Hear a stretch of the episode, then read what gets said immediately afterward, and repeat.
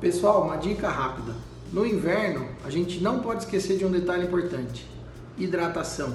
Principalmente para os idosos, é muito importante que a gente não deixe de se hidratar, porque uh, nessa época do ano, onde a gente tem mais frio, a gente também acaba sentindo menos sede e aí o nosso organismo acaba ficando menos hidratado, o que pode predispor a alguns outros problemas aí mais sérios, principalmente nos idosos. Então fica essa dica para vocês aí.